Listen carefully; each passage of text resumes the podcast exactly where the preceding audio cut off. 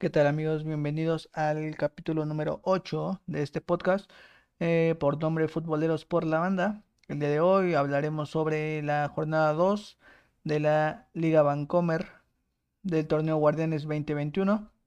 Además hablaremos sobre los partidos que se suscitaron esa semana en la Copa del Rey. Ya tenemos campeón en la Supercopa de España, perdón. Además hablaremos de los partidos que hubo en la serie italiana de Cristiano Ronaldo, de Zlatan Ibrahimovic y de la actividad de los mexicanos en Europa. También recordarles que se pueden inscribir a la quiniela de Juan Fútbol, al torneo de futboleros con la banda, que está en el canal. Ahí está la, en un video están los pasos a seguir para poder inscribirse a este torneo que les dará premios a los primeros lugares. Que, que eh, el que obtenga más puntos en el torneo de la Liga MX se llevará premios significativos.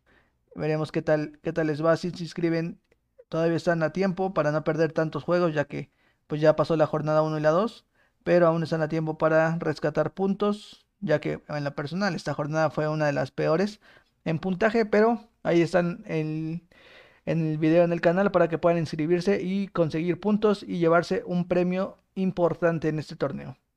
Pues comenzamos.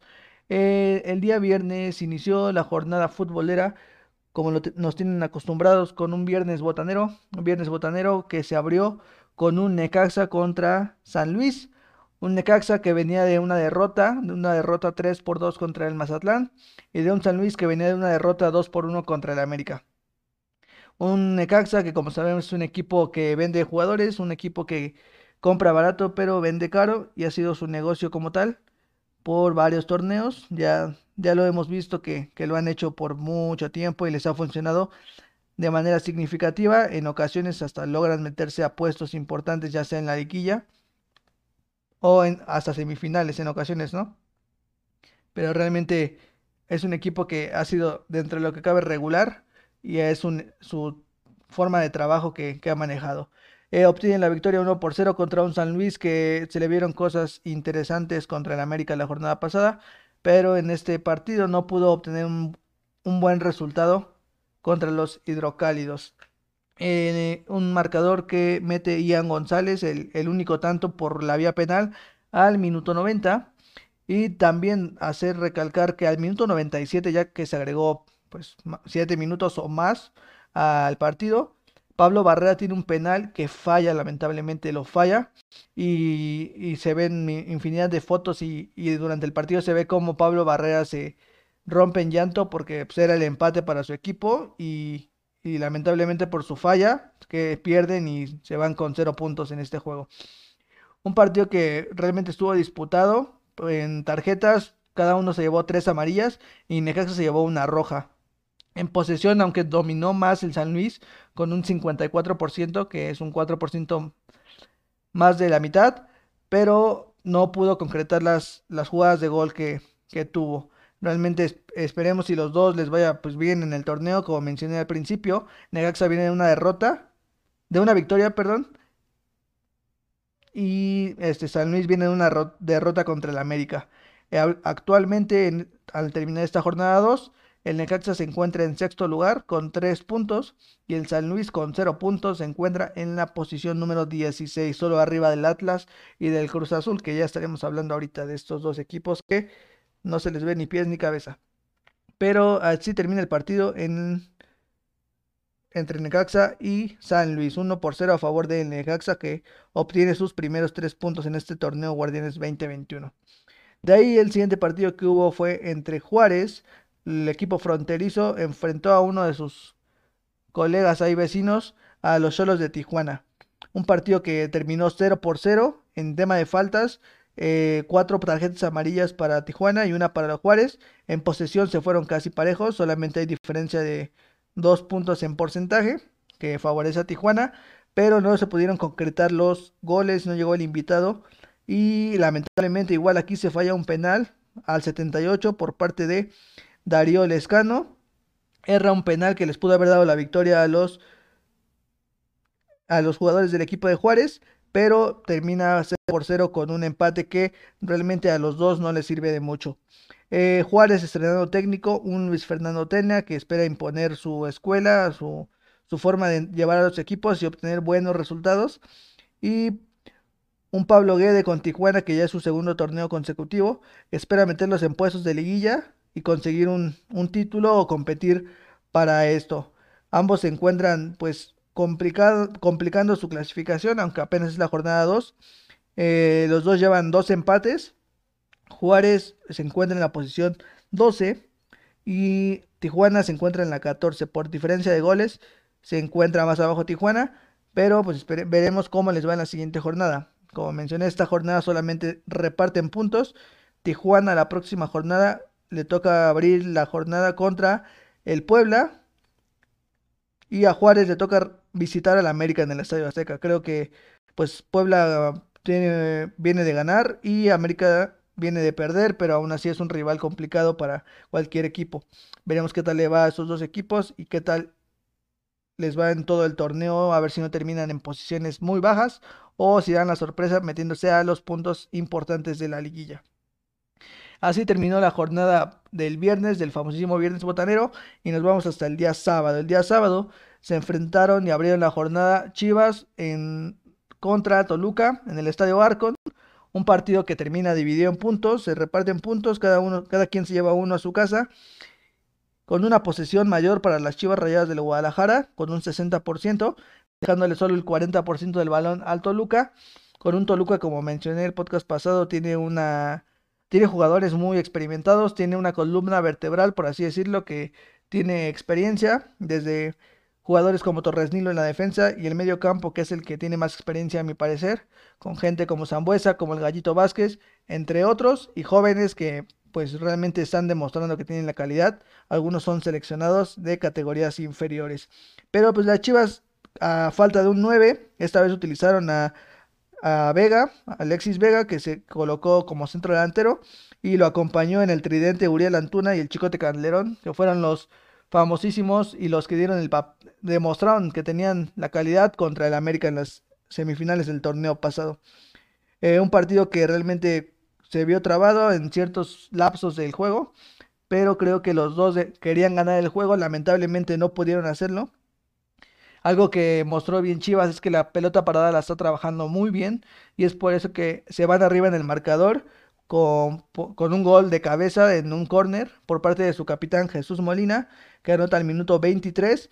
Eh, Toluca pierde marcas y Jesús Molina entra solo por el punto penal y remata con un cabezazo certero que no puede hacer nada el portero Luis García.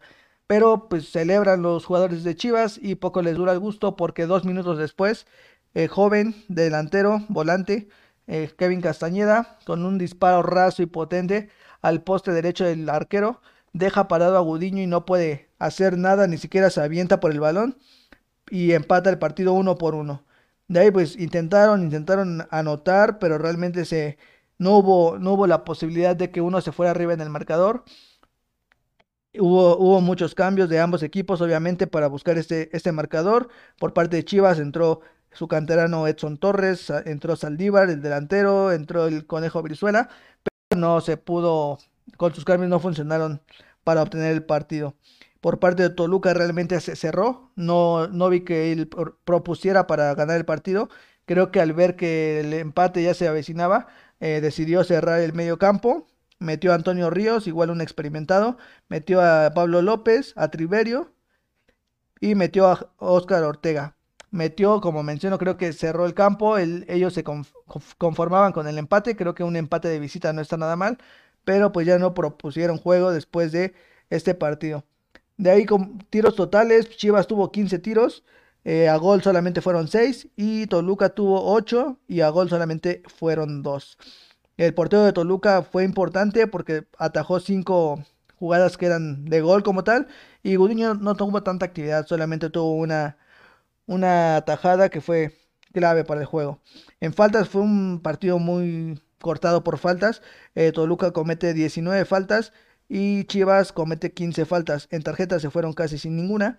Eh, Chivas se va con una amarilla y Toluca se va con tres amarillas. De ahí en fuera no hubo tarjetas rojas en este juego. Eh, también recalcar que la jornada que viene Chivas visita a San Luis el día jueves. Veremos qué tal le va a las Chivas Rayadas del Guadalajara. Y Toluca recibe en el Nemesio Díaz a Necaxa. Necaxa que viene de ganar. Y pues veremos qué tal le va a los dos. Chivas viene de conseguir un empate contra Puebla. Entonces ya sería su segundo empate consecutivo. Y Toluca viene de una victoria. Actualmente se encuentran pues bien posicionados los dos, aunque es la jornada 2. Toluca se encuentra en cuarto lugar con cuatro puntos. Y las Chivas Rayadas del Guadalajara se encuentran en lugar número onceavo con dos puntos. Pero insisto, apenas es la jornada 2 del torneo y veremos cómo se van moviendo en la tabla, obteniendo pues, victorias y obviamente que poco a poco sus jugadores, los que tienen lesionados, se recuperen y los que no están lesionados retomen el nivel que siempre se les pide a cada uno de los jugadores. De ahí nos vamos al siguiente juego, un juego en el Estadio Azteca que se jugó entre Cruz Azul y un Puebla, un Puebla que fue desmantelado el torneo pasado, que realmente se le fueron muchos jugadores, se le fue gente como Angulo, como Viconis, como Pablo González, entre otros jugadores que eran la, estructura o la columna vertebral de este Puebla que llegó hasta los cuartos de final en la temporada pasada. Y pues realmente dejaron a muy poquitos de los que fueron importantes para el técnico que terminó saliendo de igual manera, Carlos Juan Carlos Reynoso, que terminó siendo el técnico que actualmente dirige a la máquina de Cruz Azul. Una máquina de Cruz Azul que pues al parecer sigue en shock, al parecer sigue como pensando en esa eliminación que le propinaron los Pumas, que les hacen que les provocan la Cruz Azulada más amplia dentro de todas las que han tenido y pues siguen pensando en el torneo pasado. Realmente no se le vio a pues proponer, no, propuso nada al juego siendo el equipo favorito como tal, siendo el equipo pues grande y con una nómina más alta que, la del Puebla, pero no propuso mucho. Tuvo la posesión, eso sí, tuvo una posesión favorable al 64%, pero realmente no, no hubo tanta profundidad por parte de los jugadores de Cruz Azul para conseguir que ganaran primero y después, ya viéndose abajo, empataran al Puebla, ¿no? Realmente tuvieron un desempeño pobre. Los, la, la plantilla de Cruz Azul, que estaba, el tridente era el Piojo Alvarado, Santi Jiménez y Orbelín, que no tuvieron actividad, o sea, no tuvieron, pues como tal, jugadas que incomodaran a la portería del Puebla y pudieran obtener un gol que les acercara o les diera la victoria, ¿no? De ahí un, Puebla que pues realmente el portero que contratan apenas, Antonio Silva, está demostrando que tiene calidad. Eh, de ahí Santi Ormeño lo ha demostrado que, es un delantero muy bueno en el juego aéreo, que en retención de balón igual trabaja muy bien. Tabó, que fue el que anota el gol, que fue el que anota el gol al minuto 9, muy temprano, realmente no hubo respuesta del Cruz Azul. Y un Omar Fernández que ha sido pieza importante en el ataque del Puebla. Creo que entre Santi Ormeño, Omar Fernández y Cristian Tabó han sido como las piezas clave para que no le vaya mal al Puebla y obtenga resultados importantes.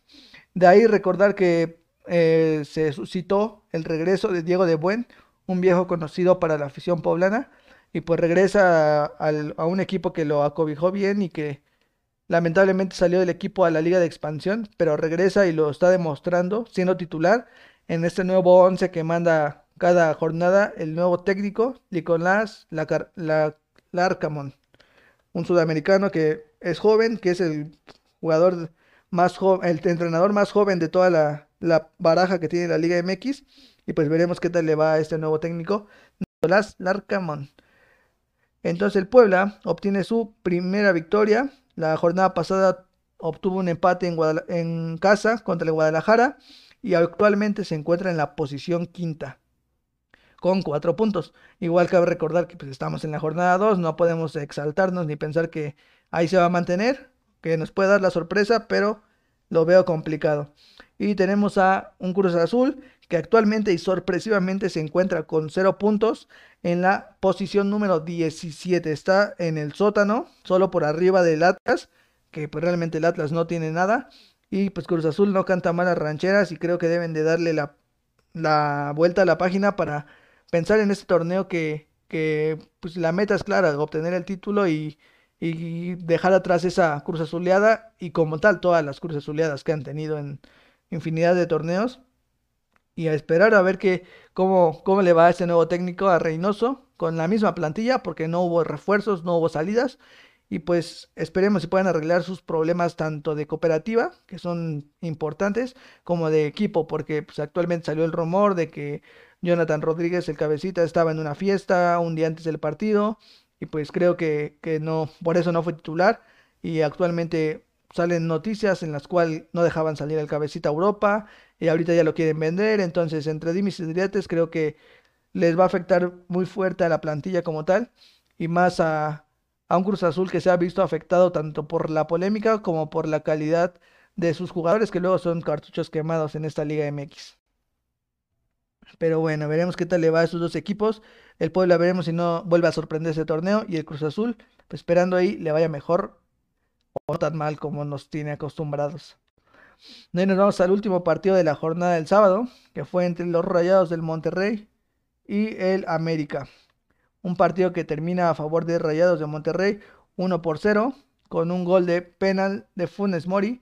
Un penal ciertamente dudoso que no se revisa en el bar. Eh, mm, pega en el pecho del, defensa del América y después rebota en la mano. Y el árbitro considera que es, la mano está en, no está de forma normal o habitual y decide marcar el penal con, con el que Monterrey obtiene la victoria 1 por 0. El gol cayó muy temprano, o sea, realmente cayó a los 35 minutos del primer tiempo. Y de ahí eh, se sonaba, ¿no? El tema de que era un, un, partido importante en el banquillo, porque había dos técnicos con mucha experiencia, como lo eran el profe Aguirre, mexicano, y el argentino Santiago Solari por parte de la América, que ya pudo estar en la banca, ya consiguió su visa de trabajo y ya pudo estar desde el banquillo.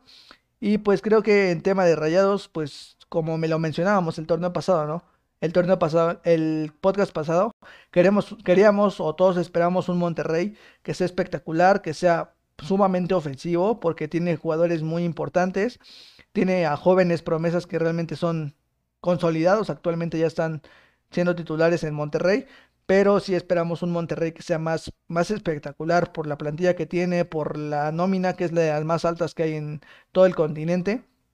Y pues veremos qué tal lo maneja. Yo, yo esperaría que fuera un, equipo muy explosivo, pero pues el, el profe Aguirre lo ha dicho y lo ha demostrado estas dos jornadas, que no va a ser un equipo mm, explosivo, espectacular, va a ser un equipo más ordenado, más eh, buscando los, tal vez obteniendo resultados, no gustando, pero obteniendo resultados que es lo que a veces acuchilla o beneficia a un técnico.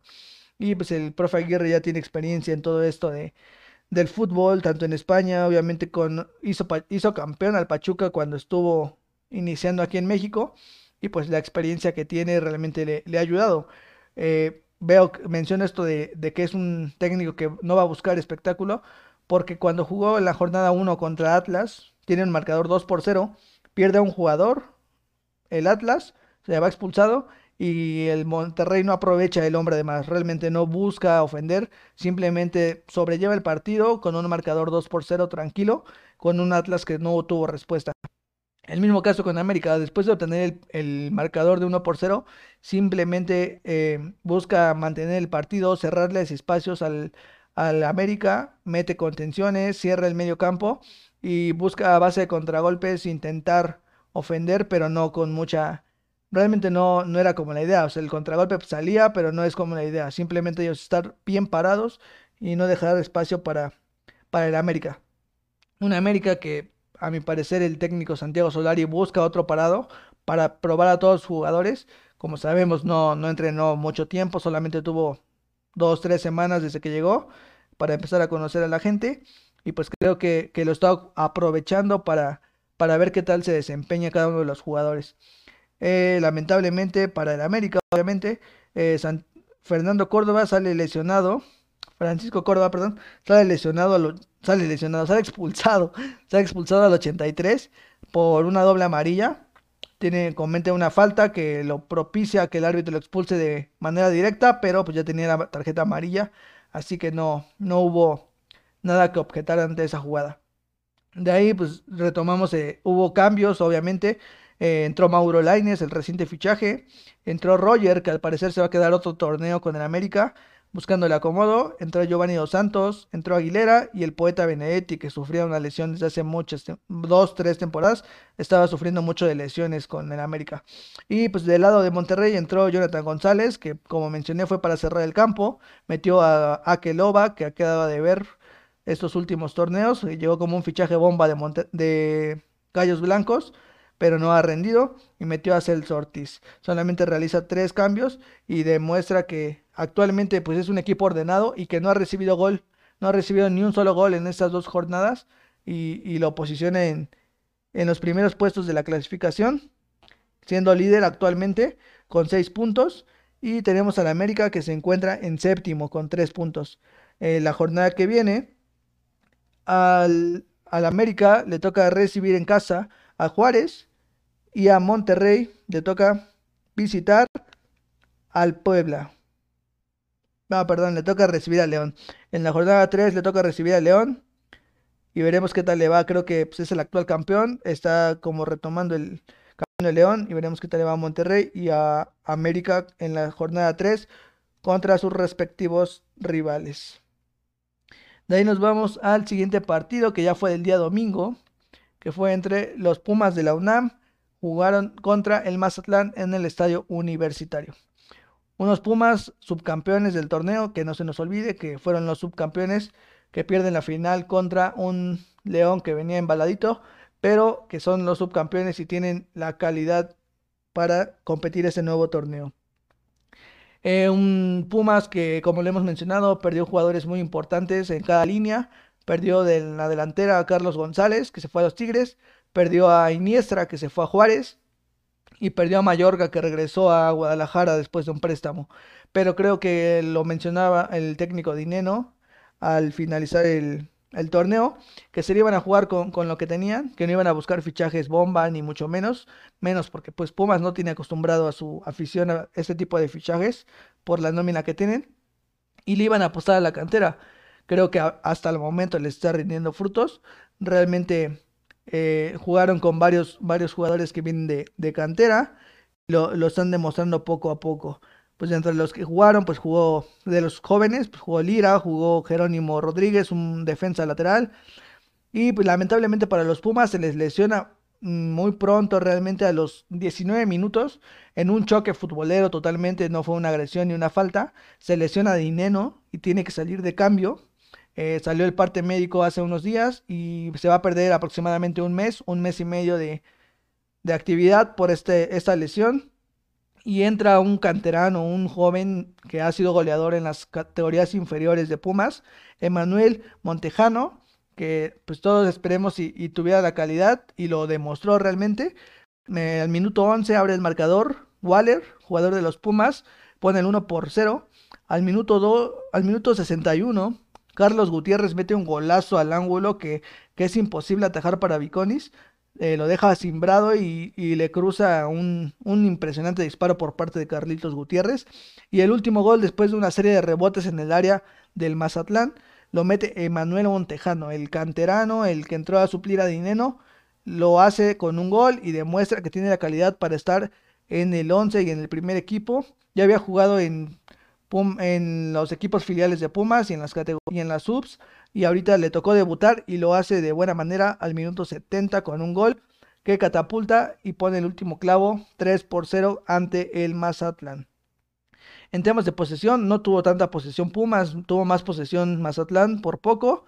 Y en tiros tuvo 3 tiros a gol, 5 tiros a gol Pumas y uno Mazatlán. Se habla de la efectividad que tuvo Pumas en este, en este partido para llevarse los tres puntos, quedarse con los tres puntos en casa. Eh, los Pumas ahorita se encuentran en la tercera posición con cuatro puntos y el Mazatlán se encuentra en la posición número 10 con tres puntos. Insisto, creo que es la jornada número 2, no nos podemos adelantar a pensar que quién va a quedar campeón, ni mucho menos.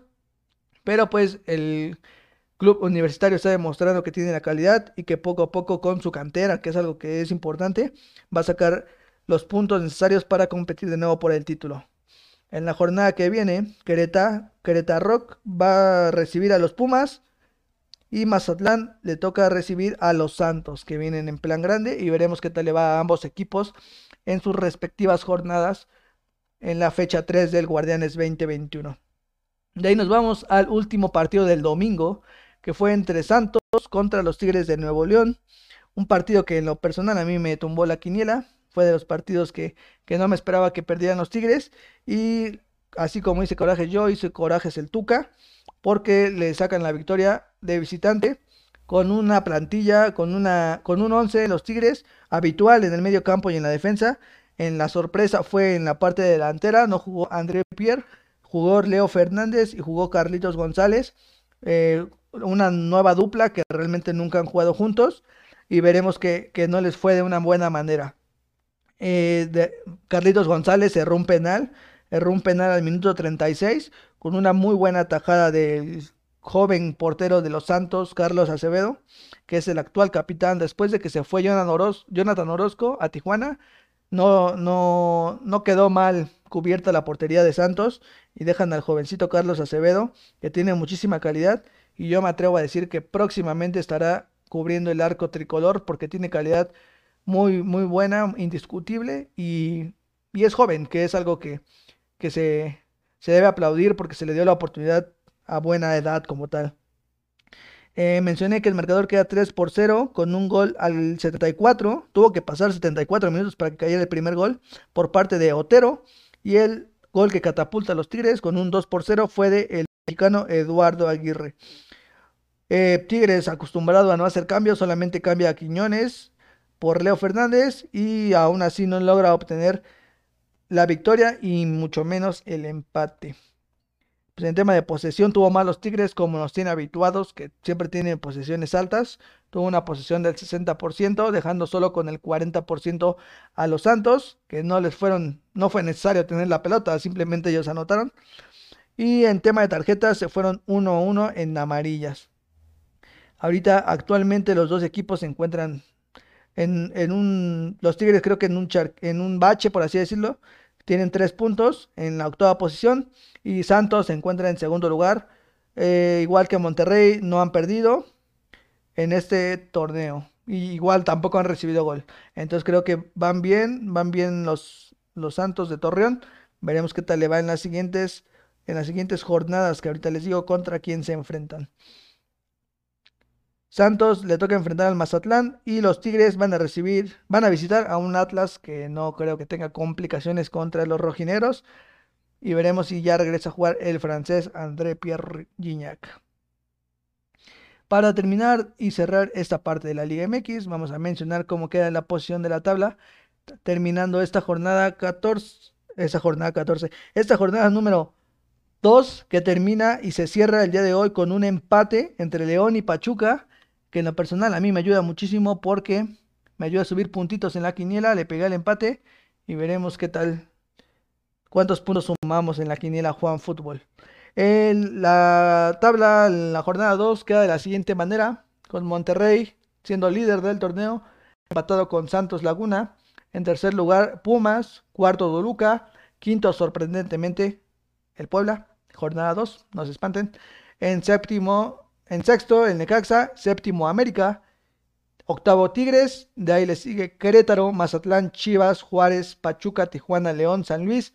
Cruz Azul en la 17 y los rojinegros del Atlas en la posición número 18 de sotaneros como, como su proyecto y como toda su, su afición no, no lo quiere ver, pero lamentablemente les toca estar hasta abajo en la tabla. De ahí nos vamos del otro lado del charco hubo partidos de la Supercopa Española, una de las semifinales. Una de las semifinales fue entre el Real Madrid y el Barcel y el Athletic Club, que lo tenemos en pantalla, que lamentablemente pierden los merengues con un marcador de 2 por 1. Con un marcador de 2 por 1 por parte del, del Real Madrid descontó les contó Karim Benzema, pero no fue suficiente para conseguir este, esta victoria en este juego y se quedan eliminados en las semifinales y un Athletic de Bilbao que avanza a la siguiente ronda, a la final por la Supercopa de España. con un doblete de Raúl García al 18 y al 38, el segundo de penal, con su doblete obtienen la victoria 2 por 1 en contra de un equipo merengue que no sabemos cuándo pueda ganar o cuándo pueda perder. Se tiene que preocupar en Champions porque aunque no le esté con un rival tan difícil, pero pues es un contendiente el Atalanta, veremos qué tal les va. El Athletic de Bilbao que la posesión la tuvo muy poco la bola, tuvo 30% de posesión solamente y un Real Madrid que tuvo un 70%. En, en la tridente aventó a Asensio, a Benzema y a Hazard, que Hazard ha sido un, un costalito ahí nada más, ha estado ahí cobrando millones y no ha demostrado mucho. El medio campo que nos tiene acostumbrados con Casimiro, Modric y Cross. Y pues de ahí en fuera no hubo ninguna sorpresa en, el plan, en la plantilla de los merengues.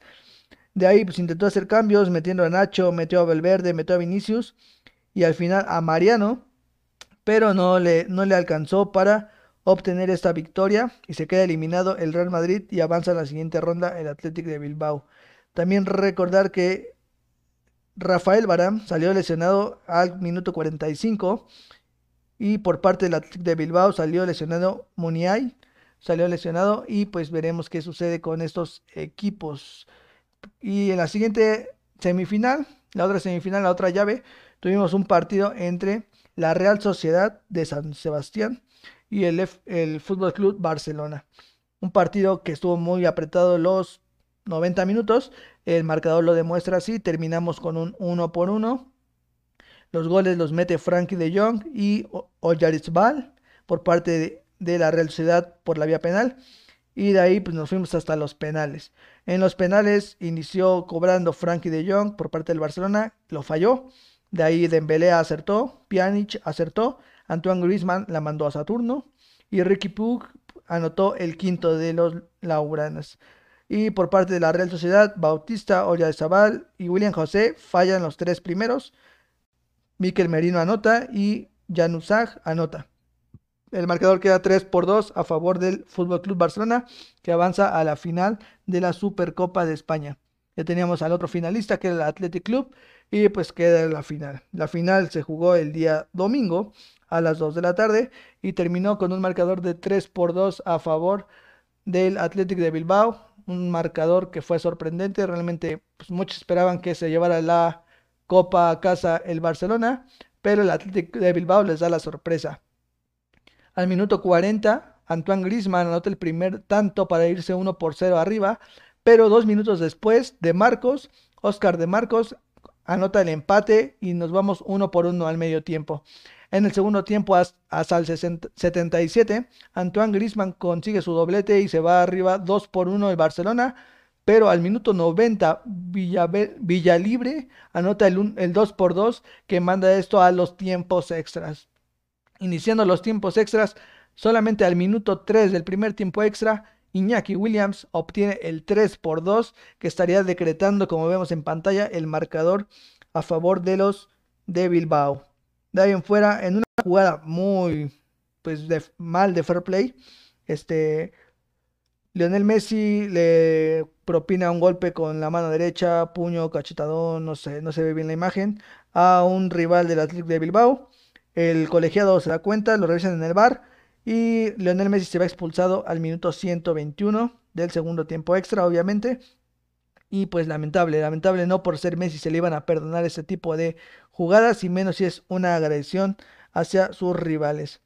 El Barcelona pues, intentó hacer cambios, metió a Pjanic, metió a Brian White, metió a Richie Pugh, que el partido anterior metió el penal, y metió a Trincao, pero ya no pudo alcanzar a los al equipo del Atlético de Bilbao que queda campeón de la Supercopa de España. Y pues lamentablemente el Barcelona se va sin un título. Se quedaron muchos equipos en el camino, los más comunes de España, ¿no? Como el, el Barça, el Real, el Atlético, el Sevilla, entre otros, el Valencia. Y el que se lleva la victoria de, este, de esta Supercopa de España es el Atlético de Bilbao. De ahí nos vamos hasta la bella señora que jugó el día, la semana pasada, se enfrentó al Inter de Milán, un Inter de Milán que sorprende obteniendo la victoria 2 por 0 contra la Juventus de Turín, que últimamente los, los torneos anteriores ha dominado totalmente la Serie A y actualmente no es así. Con un gol de, de Arturo Vidal, el chileno, al minuto 12, obtiene eh, abrir el marcador y al minuto 52 Varela obtiene el 2 por 0 que pues, catapulta a una Juventus que no tuvo respuesta ante, un, ante una victoria contundente por parte del Inter. Obviamente Cristiano Ronaldo no se iba a perder este juego, fue titular junto a Álvaro, Álvaro Morata en la delantera, pero no pudieron conseguir un ansiado gol que los pudo haber acercado al marcador y ayudado a que obtuvieran un buen resultado. Actualmente la Juventus no se encuentra liderando el torneo como habitualmente lo hace y ahorita se encuentra en una posición pues aceptable pero no acostumbrada como nos tenía realmente. Esperemos y la Juve retome ese buen nivel y se siga apretando la Serie A que sea, se ha cerrado cada vez más y más competitiva. En, la misma Serie A tuvimos partido del mexicano Irving Lozano con el Napoli. El Napoli enfrentó a la Fiorentina y la aplastó literal. 6 por 0 le metió nada más. Desde el minuto 5 hasta el 89 hubo goles. Insigne abre el marcador. De ahí Denme mete el segundo al 36. El mexicano Irving Lozano mete el tercero al 38. Shelinski mete el cuarto al 45. Insigne de penal consigue su doblete. Politano mete su gol al 89. El mexicano Irving Lozano jugó 62 minutos en la victoria aplastante sobre la Fiorentina que no pudo ni meter las manos. Riverí estuvo de titular, obviamente, pero no pudo anotar ni siquiera un gol ni obviamente defender su marco que no fuera aplastado por el mexicano Irving y sus compañeros. Actualmente el Napoli se encuentra en la tercera posición con 34 puntos y en la Juventus, como mencioné, se, encuentra en, se encuentra en quinto lugar y el Milan que obtuvo una victoria 2 por 0 con doblete de Zlatan Ibrahimovic se encuentra en la primera posición liderando como en los viejos tiempos la Serie A. En segundo lugar se encuentra el Inter, que como mencionamos anteriormente, obtuvo una victoria contundente contra la Juventus. En tercer lugar, Napoli. En cuarto, la Roma. En quinto, la Juventus. En sexto, el Atalanta. Y de ahí la Lazio, que, que poco a poco quiere retomar ese nivel y entrar a competir en la Serie A que tanto les ha costado. Nuevamente esperemos y les siga siendo fructífero el año futbolístico a Irving Lozano y que siga anotando goles, que es lo más importante para selección y obviamente para Irving Lozano de manera personal. De ahí nos vamos hasta Alemania, solamente para mencionar que como es costumbre y como no es algo raro, el Bayern de Múnich se encuentra como líder de la competencia con 36 puntos en 16 jornadas jugadas. Le sigue en segundo lugar el Leipzig, Leverkusen, Borussia Dortmund, Unión Berlín y Wolfsburgo. Una liga que como nos ha acostumbrado ha sido dominada por parte de los bávaros, que tienen un equipo impresionante. De ahí nos vamos hasta la Premier League,